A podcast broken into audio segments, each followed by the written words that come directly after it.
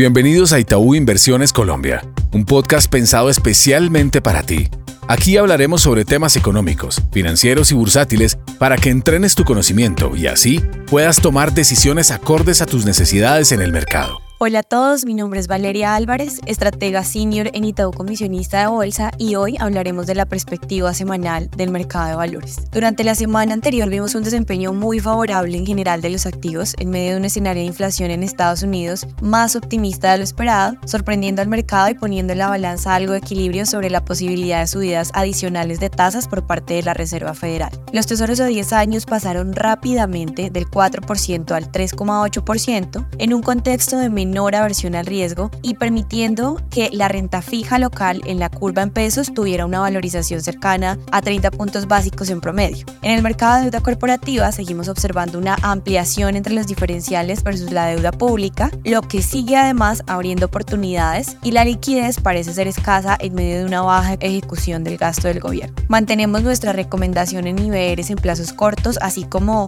tasa fija en plazos más largos, evitando así el riesgo de reinversión. En el mercado acciones, el Colcap siguió la tendencia positiva de los activos internacional. Sin embargo, continúa la barrera de los 1.200 puntos. A paso lento, el índice bursátil no ha logrado generar tracción, a medida que la renta fija sigue siendo un activo con retornos muy competitivos. En medio de una baja liquidez, nuestras apuestas también están enfocadas en el mercado global colombiano, en donde si bien el dólar continúa con una tendencia bajista, el IB01 sigue siendo una opción para los inversionistas que quieren alternativas distintas con exposición a dólar. Seguimos con una visión positiva sobre el sector salud en Estados Unidos y desde el lado táctico volvemos a poner sobre la mesa la exposición al ETF RBOT que llevaría a los inversionistas a la exposición en un sector que hoy tiene una tendencia muy positiva en medio del boom de la inteligencia artificial. Aún así, consideramos que estas alternativas son para perfiles de inversión más arriesgados teniendo en cuenta que en términos de valor relativo parecen verse caros. Finalmente, en el peso colombiano, la tendencia bajista sigue consolidándose en medio de un contexto de dólar global que sigue cediendo terreno y que pierde soportes claves que invita a mayores valorizaciones de las monedas de la región. El DXY, que mide la tendencia del dólar frente a las monedas más fuertes, cruzó a la baja la barrera de los 100 puntos y podría mantenerse operando bajo estos niveles. Adicional a esto, se ha limitado la probabilidad de más de un aumento de la Reserva Federal, lo que seguirá siendo un factor relevante para el comportamiento del dólar. En contra de la tendencia bajista hay que estar atentos a esas posiciones que han apostado por monedas de la región en contra de monedas como el yen y de llegar a ver una toma de utilidades podríamos observar algunas correcciones. Esperamos que niveles debajo de los 4 mil pesos sean probables durante la semana. Gracias por conectarte a Tau Inversiones Colombia. Dale play a toda la información económica y financiera que hemos preparado para ti.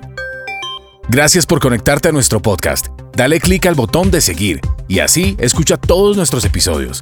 Recuerda que puedes compartir nuestro contenido con tus amigos y familiares. En Itaú Inversiones Colombia, creemos en el crecimiento y fortalecimiento de tus proyectos.